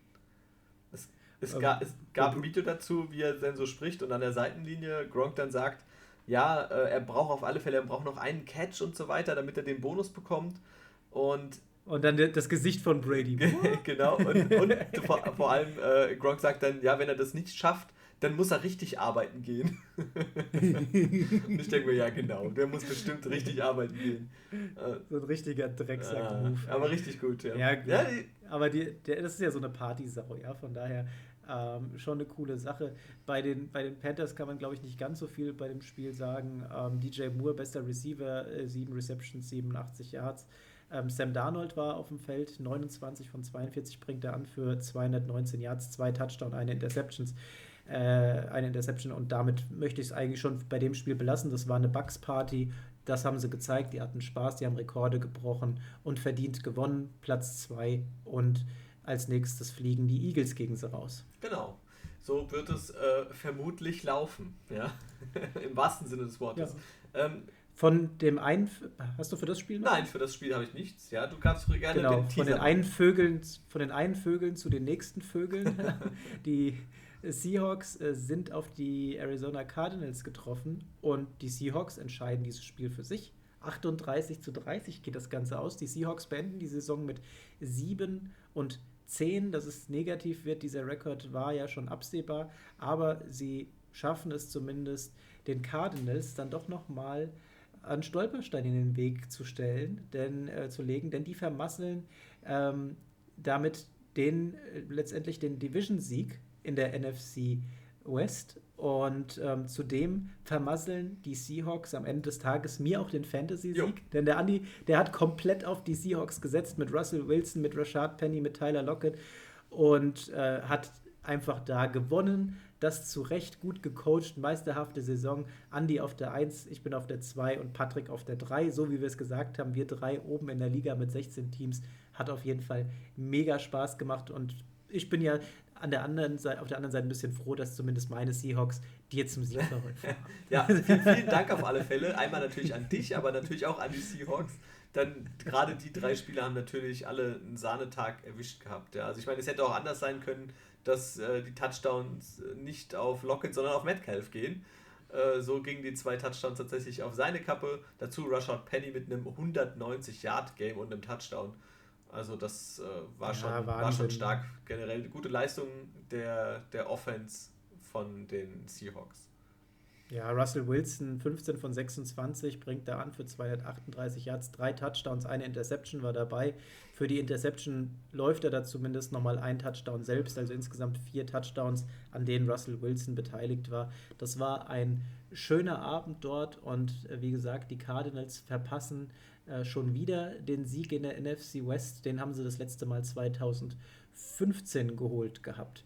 Und ähm, genau, zum, äh, zunächst war es so in der Partie 25 Yard Touchdown Pass auf Freddy Swain, damit hat das Ganze so angefangen gehabt und am Ende des dritten Viertels ähm, ist es dann so, dass da tatsächlich dann die Seahawks so ein bisschen wieder ähm, aufgedreht haben und ähm, wie du es ja schon gesagt hast, Richard Penny einfach mit einer mega krassen Vorstellung, darunter auch dieser 62 Jahr Touchdown-Lauf, der hat da natürlich die Partie so ein bisschen veredelt gehabt und hat auf jeden Fall sehr viel Spaß gemacht, da zuzuschauen. Und ähm, ja, generell ist es so, dass wir bei Russell Wilson, der kommt jetzt insgesamt auf 291 Touchdown-Pässe in seinen ersten 10 Seasons, die er spielt. Er überholt damit Dan Marino, der war auf Position 2 für, die, ähm, für diesen Wert äh, in dem gleichen Zeitraum. Nur einer warf in seinen ersten 10 Seasons mehr und das ist Manning gewesen, der kommt auf 306. Schade, dass wir von diesem Football der Seahawks diese Saison so wenig gesehen haben. Hätten wir in der Form mehr gesehen gehabt, dann hätten die Seahawks auch hier wieder weiter oben mitspielen können. Hätte, hätte Fahrradkette. Bei den Seahawks befinden wir uns im Umbruch. Wichtigste Thematik wird die Causa Russell Wilson sein. Wird er nächstes Jahr noch bei den Seahawks sein oder nicht? Auf jeden Fall verabschieden sie sich aus dieser nicht so guten Saison mit einem Sieg über die Cardinals. Sie ärgern die anderen Vögel noch ein bisschen und daher geht es für die Cardinals dann gegen doch einen etwas härteren Gegner. Ja, dann springen wir vielleicht auch direkt schon mal zum nächsten Spiel, der härtere Gegner. Äh, und zwar die 49ers spielen, äh, haben gespielt gegen die Rams. Und für die ging es ja tatsächlich darum, diesen Sieg zu holen, um ihre Chancen ähm, zu wahren, beziehungsweise um in die Playoffs zu kommen. Denn wir wussten ja, die Saints haben ebenfalls gewonnen. Und das war ja ein Spiel, was zeitgleich lief. Und äh, zur Halbzeit stand es noch 17 zu 3 für die Rams, die äh, direkt richtig gut ins Spiel gestartet sind. Ja, Matthew Stafford, gute Connection mit Cooper Cup, Tyler Higby, also das lief alles wie geschnürt. Ja, bis dann äh, Jimmy G in der zweiten Halbzeit dann nochmal losgelegt hat, gell? Ja, das war schon krass. Also tatsächlich ja so ein, so ein mega Krimi, dieses Spiel. Ähm, wir sind ja da tatsächlich in die Overtime gekommen. Ne?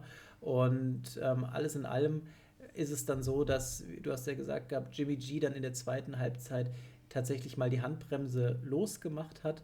Und mal wieder ist es Debo Samuel, der das Spiel ähm, dann doch wieder in die Richtung der 49ers lenkte. Denn äh, zuerst hat er diesen 16-Jahr-Touchdown ähm, gemacht gehabt und danach sich sehr geile Sache, dieser Trickspielzug, wo Debo Samuel selbst den Ball wirft und ähm, für 24 Yard den Touchdown-Pass anbringt zu Joan Jennings. Und äh, Jennings ist es dann auch, der dann später von Jimmy G auch nochmal einen Pass fängt, 14 Yard Touchdown-Pass, 26 Sekunden vor Ende, der dann dazu führt, dass dieses Spiel in die Overtime geht. ja, also echt äh, mega geiles Spiel. Also es war cool anzusehen. Debo Samuel natürlich äh, der Hingucker schlechthin. Der Typ, der kann halt alles. Der kann, der kann fangen, der, der rusht selbst und macht die Touchdowns. Jetzt wirft er auch noch Touchdown-Pässe. Also ähm, Respekt. Also der, der Spieler aktuell bei den Niners, der den meisten Impact hat. Ja? Also es ist kein George Kittle, es ist kein äh, Jimmy G, es ist kein Elijah Mitchell, nein, es ist Debo Samuel. Also die Allzweckwaffe der, der Niners. Stell dir mal vor, der wirft jetzt demnächst immer mal öfters, dann wird das zum Neu wird er zum neuen Taysom Hill hier als Schweizer Taschenmesser. Ja, Wahnsinn. Nur, Wahnsinn. Noch Wahnsinn schneller, noch Fall. schneller, der Typ, ja. Geil. ja, du hast gesagt gehabt, Overtime, ähm, ja, da gab es ja dann eine kuriose Szene, quasi, die das Ganze dann entschieden hat. Und zwar war das eine Interception, die gefangen wurde. Und zwar äh, wurde die gefangen von Wer war's? Weißt du es? Hast du es auf dem Schirm? Nee, okay. Äh, das war Embry Thomas oder Emmanuel Mosley. Ich bin mir nicht ganz sicher, ob das welcher der beiden es war, äh, der dann die entscheidende äh, Interception gefangen hat. Ich habe es mir doch bestimmt aufgeschrieben. Ich habe es mir nicht aufgeschrieben. ich habe Interception in der Overtime. Sch ja, ist, ist ja, gut. Ja. Schande, Schande über mein. Genau. Ähm, und zwar entscheidet tatsächlich dann eine Interception am Ende des Spiels, insgesamt natürlich die zweite der Partie von Matthew Stafford, äh, dann dieses, dieses Spiel zugunsten der 49ers, die dann nochmal auf dem Field Goal, äh, mit einem Field Goal den entscheidenden Vorsprung herstellen können äh, oder hergestellt haben und dann kommt die Interception. Ja. Genau, das war ja. quasi das Field Goal war zuerst und danach ist die Interception gekommen genau. und damit war das Spiel dann zu ja. Ende. Also äh, nicht ganz unverdient die 49ers tatsächlich das dritte Team aus der NFC West, die äh, den die Playoff-Einzug äh, perfekt machen. Das ist so eine starke Guck, guck dir das mal an, die Rams 12-5, Cardinals 11-6, 49ers 10-7, selbst Seattle noch 7-10. Äh, die wären in der einen oder anderen Division trotzdem noch relativ weit oben gewesen. Also ja, das ist einfach eine ultra starke Division Wahnsinn. weiterhin. Ja, also muss man mal wirklich den Hut vorziehen. Das äh, ist richtig geil, macht Spaß und es ist jedes Jahr aufs Neue geil, äh, da in die Division zu gucken. Genau, und für ähm, Division Duell wird es als nächstes auch im Playoff geben, denn die Rams treffen auf die Cardinals. Vielleicht noch mal kurz ein paar Infos zu Matthew Stafford. 21 von 32 hat er ja angebracht für 2,38, drei Touchdowns, zwei Interceptions. Also gerade die Interception war halt am Ende ein bisschen teurer Nichtsdestotrotz ähm, kommt Stafford ähm, mit dieser Niederlage dann, dann trotzdem auf seine 40 Touchdown-Pässe in der Saison, ist damit nach Brady und Manning erst der dritte Quarterback der NFL-Geschichte, der mehr als 40 Touchdowns für mehr als ein Team wirft. Zudem, neben Brady, ist er der einzige Quarterback, dem dies in der ersten Saison mit dem zweiten Team gelingt. Ähm, und die Rams, wie gesagt, gehen als Nummer 4 jetzt ähm, generell der NFC in die Playoffs rein. Und ich bin schon echt gespannt, wie das jetzt wird gegen die Cardinals. Und die 49ers müssen gegen die Cowboys ran. Auch ein sehr interessantes Ja, Matchup. das wird auf alle Fälle auch äh, richtig eng und könnte äh, jetzt nochmal äh, den einen oder anderen hier vor schwere Aufgaben stellen. Also ich, hast du da schon, ah, wir sprechen danach nochmal drüber. Wir besprechen danach. Genau. Dann kommen wir jetzt äh, zum Spiel der Spiele. Also ich meine nicht nur, dass der Spieltag ja sowieso jede Menge Überraschungen hatte, aber der Abschluss dieses Spieltags, das Spiel zwischen den Chargers und den Raiders, hat dem Ganzen nochmal die Krone aufgesetzt. Also äh, wir halten kurz vor dem Spiel einfach mal fest. Äh, Stand zu dem Zeitpunkt war klar, die 49ers sind drin. Die Steelers haben noch eine Chance äh, oder sind in den Playoffs, wenn die Chargers und die Raiders nicht unentschieden spielen. So war der Stand vor dem Spiel. Ähm, Vorab, dieses Spiel geht in die Overtime. Genau, richtig. Das heißt, es stand zu dem Zeitpunkt schon unentschieden. Ähm, und wir haben gesagt, die Steelers kommen nur weiter, wenn dieses Spiel nicht unentschieden ausgeht. Also dieses Spiel ist nicht unentschieden ausgegangen. Das ist vollkommen korrekt, ja. Die Leute draußen, ihr wisst natürlich, äh, wer weitergekommen ist, ja. Äh, man muss dazu sagen, ähm, es war, also von Anfang an war dieses Spiel ja äh, kompletter Wahnsinn. Äh, die, die Raiders mit einem sehr, sehr guten Start und einem schnellen 10-0 äh, zum ersten Quarter. Und dann kommen die Chargers nochmal ins Rollen. Ja? Die fangen wieder an, richtig Gas zu geben. Zwei Touchdowns im zweiten Quarter ähm, über Justin Herbert der, der das wirklich super macht. Und es steht nur noch 14 zu 17. Ja, das haben sie gut aufgeholt. Justin Herbert an dem Tag sowieso äh, den Ball ganze 64 Mal geworfen. Muss man sich mal vorstellen. 64 Mal, das ist äh, Wahnsinn. 34 davon bringt er an für knapp 400 Yards, 383. Drei Touchdowns und eine Interception, äh, die dabei war. Also das war schon eine äh, ne solide Leistung, sage ich mal. Hätte er natürlich den einen oder anderen Pass mehr anbringen können, wäre das Spiel vielleicht auch in eine andere Richtung ausgegangen. Oder hätte der ein oder andere Receiver einfach mehr Bälle festgehalten. Wenn wir ja. schauen, Mike Williams, neun Receptions, 119 Yards, ein Touchdown klingt erstmal gut, aber der wird auch 17 Mal angeworfen. Das heißt, acht hat er nicht gefangen gehabt. Oder auch Austin Eckler, 5 für 35, ein Touchdown, klasse, aber 12 Mal angeworfen wurde. Das heißt, auch da sind sieben nicht mhm. angekommen mhm. und so weiter und so fort. Ja, also äh, Justin Herbert hat um sein Leben geworfen gehabt und er hat auch gesagt, er hat sich, Gut, ihr wisst ja alle, wie es ausgegangen ist. Ne? Sprechen wir es aus. Die Chargers sind raus. Wir sind alle noch perplex, weil damit hätte, glaube ich, keiner von uns gerechnet. Wir hätten alle die Chargers ganz gerne in den Playoffs gesehen. Findet nicht statt. Und äh, Justin Herbert hat gesagt, er hat sich noch nie in seinem Leben ein Unentschieden so sehr herbeigewünscht wie in dieser Partie. Und ähm, aber ja, die kurioseste Szene, und ich glaube, da springen wir jetzt einfach rein, ist diese Entscheidung des Coaching-Staffs von den Chargers. In der Overtime wird nochmal eine Auszeit genommen, anstatt die Uhr runterlaufen zu lassen. Die Raiders waren auch fein eigentlich mit einem Unentschieden, weil das hätte gehießen, beide sind weiter, alles Ja, gut. das Problem, Problem ist ja auch, wenn du jetzt sagst, du probierst ein Field Goal zu schießen, du hast irgendwie eine Minute auf der Uhr oder wie auch immer, du versuchst ein Field Goal zu schießen und der, das Field Goal wird geblockt, ja, wird dann vielleicht in die Endzone zurückgetragen, in die eigene und du verlierst das Spiel und auf einmal sind die Chargers und die Steelers raus. Und das haben sich natürlich auch die Raiders gedacht. Die haben gedacht, okay, wenn wir es einfach jetzt auf Unentschieden laufen lassen, dann sind wir natürlich beide weiter. Wir gehen nicht das Risiko, äh, wir können damit leben. Ja, und dann wird aber diese Auszeit genommen. Und das Ganze resultiert darin, dass auf einmal ein Josh Jacobs die Chance hat, einfach einen super Lauf hinzulegen und ermöglicht dann auf ein, einmal einem Daniel Carlsons ein 47 Yard Field Goal und das geht rein und das wirft die Chargers raus und die Steelers sind drin und Big Ben hat einen Raiders-Helm, mit dem er feiert. Ja, also diese, diese Kettenreaktion, die da ausgelöst wird durch eine blödes Timeout, warum man das macht, keiner wird es verstehen. Ich muss ja sagen, äh, die Raiders, also ich, äh, ich finde diesen, diesen sportlichen Gedanken finde ich sehr gut, den sie dann gehabt ja. haben. Ja? Jetzt zu sagen, okay, wir gehen jetzt auf Unentschieden, Nein, äh, sie wollen das Spiel gewinnen. Das finde ich sehr, sehr gut. Und nehmen mit zwei Sekunden auf der Uhr dieses, dieses Timeout, das letzte oder das vorletzte, was sie hatten, ähm, das Entscheidende, schicken ihr Kicking-Team aufs Feld und schießen dieses Field Goal. Natürlich kannst du dir dann auch nicht nachsagen lassen von den Steelers-Fans und so weiter, auch von der Organisation, ja, ihr habt da extra nur auf Unentschieden gespielt und so weiter, ihr hättet ein Field Goal schießen können. So muss man sich nichts ankreiden lassen. Man schießt seinen Field Goal und am Ende gewinnen die Raiders tatsächlich nach dieser ultra kuriosen Saison. Also ich glaube, viel mehr kann da ja nicht schief gehen. Also ich weiß, wüsste jetzt nicht in der jüngeren Vergangenheit, dass es jemals solche Katastrophen in einem Team, ob das der Head Coach war, der wegen Rassismus rausfliegt, äh, ob das der Star Receiver ist, der in, in, den Knast geht, weil er jemanden totgefahren hat unter Alkohol.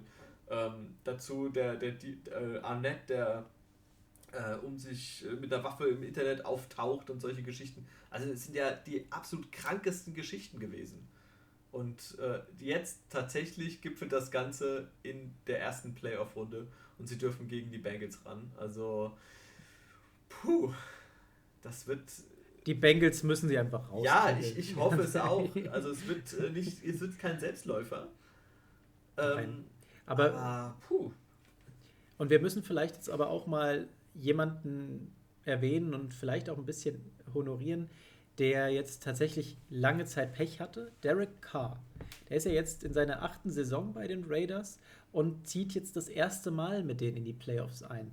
Denn wir erinnern uns zurück in seiner 2016er Saison, wo er wirklich brutal in der Regular Season abgeliefert hat und da hat er, glaube ich, jedem von uns richtig Spaß gemacht. Da ist es in Woche 16, wo er sich das Bein bricht und zwar ziemlich brutal auf dem Feld und ähm, kann da obwohl die Raiders weiterkommen, eben nicht teilnehmen. Also das ist sein erstes Mal, dass er in die Playoffs einzieht nach acht Jahren in der NFL. Und das hat er sich dann schon verdient, weil wenn man schaut, der ist dieses Jahr doch relativ unter dem Radar geflogen und hat aber trotzdem ziemlich gut abgeliefert gehabt. In dem Spiel jetzt 20 von 36, zwei Touchdowns, keine Interception, keine Megawerte, aber unterm Strich hat er doch eine solide Saison gespielt gehabt und die Raiders haben es irgendwie geschafft, jetzt am Ende 10 zu 7 dazustehen. Ja, ist schon ein bisschen überraschend, aber tatsächlich äh, verdient jetzt, muss man dann tatsächlich auch sagen. Ähm, auf der anderen Seite, Justin Herbert, dem kann man alles vorwerfen, nur nicht ähm, Arbeitsdrang. Ja, der hat wirklich Bock gehabt, das Ganze noch irgendwie zu holen. Der hat die Comebacks gestartet gehabt und überleg mal, im letzten Drive in der regulären Spielzeit ist es dreimal der Fall, dass er einen vierten und zehn verwandelt. Dreimal vier und zehn verwandelt, das ist schon ziemlich ja. geil. Und der hat da einfach, äh, dann, dann hat er am Ende den Ausgleich hat er ja geschafft mit diesem Touchdown-Laser auf Mike Williams. Das war auch mega gut. Herbert kommt auf 383 Yards, die er schon wieder gemacht hat. Das sind einfach mega Werte und der ist einfach ein ganz großer Lichtblick für diese Franchise und auch generell für den Football der nächsten Zeit. Denn was der abliefert mit diesem Team, das ist schon ziemlich stark. Deswegen tut es mir echt leid, dass er es nicht in die Playoffs geschafft hat. Ich hätte es ihm sehr gegönnt. Und schauen wir noch mal ganz kurz, was bei den Raiders noch wirklich gut gelaufen ist. Das ist nämlich eine Personalie noch mal on top. Max Crosby, der Viertrunden-Pick, der kommt auf sechs Tackles, der kommt auf zwei Sacks, drei Tackles for Loss, drei Passverteidigungen, vier Quarterback-Hits und ein Karrierehoch von elf Quarterback Pressures. Der war richtig on fire und die Raiders haben mit diesem Viertrunden-Pick wirklich so einen geilen Pick gelandet gehabt. Der macht richtig Spaß über die ganze Saison hinweg und ich freue mich schon von dem mehr zu sehen. Ja, was soll ich da noch sagen? ist, ist ein äh, absolut äh, cooler Typ auf alle Fälle, Mason Crosby. Kann, kann man ja. äh, nur so unterschreiben, würde ich sagen. Also ich muss sagen, ich hatte ein gutes Gefühl, als wir jetzt hier die ganze Zeit gesprochen haben. Viele Spiele haben wir kurz gehalten, wir sind trotzdem wieder auf Kurs. ja. So, dann ähm, springen wir vielleicht. Äh, was hast du ein Top? Ja. ja. Mein Top ist der Andi, oh. denn der gewinnt nicht nur Fantasy, sondern auch unser Tippspiel. Herzlichen Glückwunsch. Oh, vielen Dank. ähm, ja, mein Top äh, bezieht sich auf den Football, auf dieses Football-Wochenende. Äh, Habe ich eigentlich zwei aufgeschrieben. Einmal natürlich Trevor Lawrence, der das erste Mal zeigt, dass er ein Number One Pick ist äh, und eine richtig gute Performance abliefert. Und äh, für mittlerweile den, den Spezi hier Amon Brass and Brown. Das äh, ist eine nächste richtig gute Sache und ich freue mich jetzt schon, den nächstes Jahr wieder zu sehen. Das ist richtig, richtig geil. Also, dass wir da so einen guten Jungen drüben jetzt haben, finde ich cool. Ja, definitiv. Dein Flop? Die Chargers Coach-Entscheidung, nicht für das Unentschieden zu gehen. ja, äh, das kann man, glaube ich, so stehen lassen. ähm, ich, und, und natürlich die Das Colts. ist mein, mein ganz großer Flop, weil äh, das hätte keiner gesehen und ich muss sagen, ich bin maßlos enttäuscht, dass das dann tatsächlich so äh, ja, gelaufen ist. Also wirklich richtig, richtig bitter. Ja, schauen wir auf das Playoff-Picture. Am Wochenende steht der erste Tag der Playoffs an, Wildcard-Runde und die Partien. Wir hatten es jetzt schon mal gesagt, aber jetzt nochmal zusammengefasst. Raiders gegen Bengals, Patriots gegen die Bills, Steelers gegen die Chiefs und die Titans haben eine Woche Extrapause. Genau. Auf der anderen Seite äh, sind es die Cardinals gegen die Rams, 49ers gegen die Cowboys, die Eagles haben es noch geschafft gegen die Buccaneers und die Packers mit der einen Woche, ja mit der Bye Week quasi erwarten dann quasi ihren nächsten Gegner. Also es ist, äh, glaube ich, für sehr viel Spannung gesorgt äh, in diesem Divisional oder in, dieser, in dieser Playoff-Runde. Wollen wir vielleicht äh, da mal drüber sprechen? Hast du irgendwie Favoriten in der AFC, NFC? Ja. Also jetzt für den Spieltag oder ganz generell? generell? Den Spieltag. Generell oder wollen wir doch mal auch gucken, wer also ich würde jetzt erst den genau. Spieltag genau. vielleicht durchgehen und dann können wir ja nochmal schauen, wen wir irgendwo sehen. Beim Raiders gegen die Bengals ähm, greift jetzt der Sympathiebonus und ich möchte, dass die Bengals gewinnen. Also ich äh, hoffe auch, dass die Bengals gewinnen, denn ähm, ich möchte, ist klar, aber es wird schwer, tatsächlich, glaube ich, gegen die Raiders, aber am Ende werden es die, die Bengals tatsächlich richten. Das sehen wir dann schon am Samstagabend um 22.30 Uhr. Dann genau. äh, das nächste Spiel ist dann die Patriots gegen die Bills. Das ist dann quasi in der Nacht von Samstag auf Sonntag, 2.15 Uhr unserer Zeit. Alle guten Dinge sind drei. Die Bills schmeißen die Patriots raus. Ich gehe auch davon aus, dass Mac Jones Playoff Run äh, je endet. Äh, und das, ähm, denke ich mal, äh, wird, wenn Bill Belichick nicht jetzt hier komplett den, äh, irgendwas aus dem Hut zaubert, wird das auch genauso kommen. Nächstes Spiel Eagles gegen Bucks. Ich glaube, da führt kein Weg an den Bugs vorbei. Die sind da doch noch mal skilltechnisch eine ganze Ge Liga. Gehe ich auch von aus, dass die Bugs das machen werden. Äh, das ist das Spiel, was wir dann am Sonntag um 19 Uhr sehen.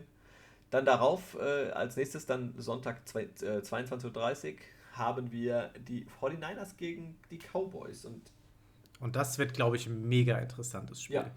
Ich habe so ein bisschen das Gefühl, also ich tendiere zu den Cowboys, aber die 49ers für eine Überraschung gut. Äh, mit Debo Samuels und, und auch Brenda Ayuk, wir haben gesehen gehabt, der hat jetzt auch wieder performt gehabt. Da ist viel Potenzial drin. Ich gefühlt, ich weiß nicht warum, vielleicht ist es so ein Mika Parsons äh, und, und noch ein paar andere Faktoren, wenn Dak Prescott vielleicht auch noch mal jetzt die Kurve kriegt und ein bisschen genauer wieder dran kommt. Ich sehe die Cowboys irgendwie so mit Mühe weiter vorne. Ja, ähm, ich denke auch, dass die, die Cowboys das komplettere Team sind. Aber ich denke tatsächlich, dass die 49ers, wenn es irgendein Team den, den Dallas Cowboys schwer machen kann, dann sind es die 49ers, denn die sind mit Debo Samuel echt unberechenbar.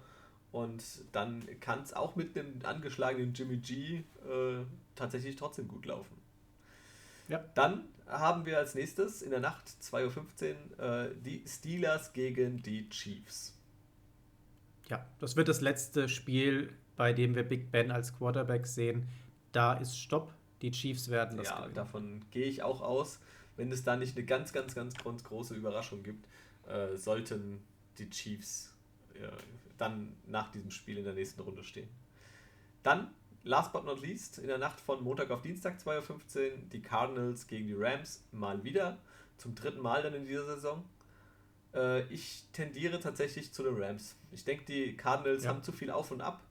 Äh, die Rams für mich doch trotz allem irgendwie das stabilere Team. Auch wenn Stafford stabil seine zwei, drei Interceptions wirft, ähm, ist es trotzdem. Solange er dafür seine drei, vier Touchdowns genau, richtig, ja. Aber äh, ich denke tatsächlich, dass, dass äh, die, die Rams am Ende auch der Sieger sein werden. Ja, vermute ich davon äh, noch abgesehen. Also mit DeAndre Hopkins könnte das Ganze nochmal vielleicht einen anderen äh, Geschmack haben. No? Aber so. Hast du dann bei dir ein Super Bowl-Finale im Kopf? was du denkst, was es sein könnte? Oder was würdest du dir also, wünschen? Wollen wir lieber darüber sprechen? Also, also ich würde, was ich, was ich cool fände zum Beispiel, wäre tatsächlich so ein Stafford im Finale zu sehen. Ähm, einfach nur, weil ich dann sagen könnte, hier, siehst du, habe ich doch gesagt, perfect Match für diese Mannschaft. Ähm, aber unterm Strich sehe ich doch eher die Packers dort. Und ähm, wie vorhin ja auch schon gesagt, Aaron Rodgers, ich gönn's ihm. Man weiß nicht, wie viele Seasons er es noch hat. Ähm, er hat eine super Regular Season hier gespielt gehabt. Das Team ist ähm, auf einem guten Stand. Und ich würde es tatsächlich den Packers gönnen, im Finale zu stehen. Gegen wen geht's ran? Ich könnte mir vorstellen, dass die Chiefs jetzt nach und nach noch ein Stück hochfahren, dass wir dann wieder so ein, äh, ja, tendenziell so ein, so ein Packers-Chiefs-Ding sehen. Was ich mir wünschen würde, wenn es darum geht, wäre natürlich, äh, das ist vielleicht in deinem Sinne, dass wir die Bengals da oben sehen. Packers Bengals fände ich eine coole Sache für, für so ein das, Super Bowl. Das wäre auf alle Fälle geil, aber ähm, ich glaube, da ist noch für die Bengals gerade ein sehr weiter Weg. Also ich sehe auf der NFC-Seite auch tatsächlich die, die Packers als heißesten Kandidaten. Auf Seiten der AFC würde ich mir die Bengals wünschen und die sind tatsächlich wohl bei vielen auch so ein bisschen Geheimfavorit. Aber ich tendiere tatsächlich äh, doch zu den Bills oder den Chiefs. Ich weiß nicht, die Titans trotz allem, äh, die sind mir zu unberechenbar irgendwie. Ich meine, klar, wenn dann Derrick Henry kommt, wer weiß, wie das dann abgeht, ob er funktioniert, ob er nicht funktioniert, ob dann das Gefüge einfach doch wieder ein bisschen aus den, aus den Wogen kommt. Denn das läuft ja eigentlich doch ganz gut mittlerweile. Äh, das Laufspiel, das Passspiel ist nicht mehr nur so einseitig über, über den Lauf. Hm, ähm, ich lege mich mal fest, ich sage die Bills. Bills, Packers, Super Bowl. Und ich sage Chiefs, Packers im Super Bowl. Na, da sind wir mal gespannt, was, was da noch rauskommt. Ja, ich, ich freue mich schon. Also jetzt am Samstag, da wird es richtig, oh, das wird richtig geil. Ja, weniger Spiele, das heißt für uns ein bisschen weniger Vorbereitungszeit, auch mal ganz nice. Das nicht so nice daran ist einfach, dass wir jetzt in den Modus wechseln, dass wir jetzt noch genau einen Monat haben und dann heißt es schon wieder ab in die Footballpause. Ich bin mega traurig. Ja, Wahnsinn, ja, das, die Zeit geht so schnell rum. Man wartet immer ewig und dann auf einmal, zack, ist die Saison vorbei. Und dann, oh, okay, jetzt, es dauert wieder ein bisschen. Also, äh, ja, du hast schon gesagt gehabt, 13, in der Nacht vom 13. auf den 14. Äh, Februar ist dann der Super Bowl. Wir freuen uns schon auf den Super Bowl, aber natürlich traurig, dass danach erstmal wieder vorbei ist. Ja, damit sind wir, apropos ähm, traurig, wir sind auch schon wieder am Ende unserer Folge. Wir wissen, ihr seid traurig, dass die eineinhalb Stunden schon wieder rum sind. Die Zeit äh, verfliegt äh, wirklich, also ist unglaublich. Aber wir sind hier am Ende. Timo, es war mir wie immer ein Fest. Ähm, ja. Und dir nochmal Glückwunsch zu sämtlichen Siegen in sämtlichen Kategorien. Juhu. Vielen Dank, ja. Ähm, es war äh, ausnahmsweise mal ein, ein positives Jahr. Letztes Jahr äh, habe ich äh, leider ja den kürzeren gezogen. Dafür haben wir uns, uns beide dann köstlich äh, schmecken lassen. Wirklich, es war sehr gut. Ähm, ja, dieses Jahr lief es diesmal ein bisschen anders, ausnahmsweise. Nächstes Jahr geht es wieder in die andere Richtung wahrscheinlich. Alles offen. Schauen wir mal. Alles klar. Leute, in dem Sinne, ich wünsche euch was. Macht's gut da draußen. Viel Spaß noch. Ciao.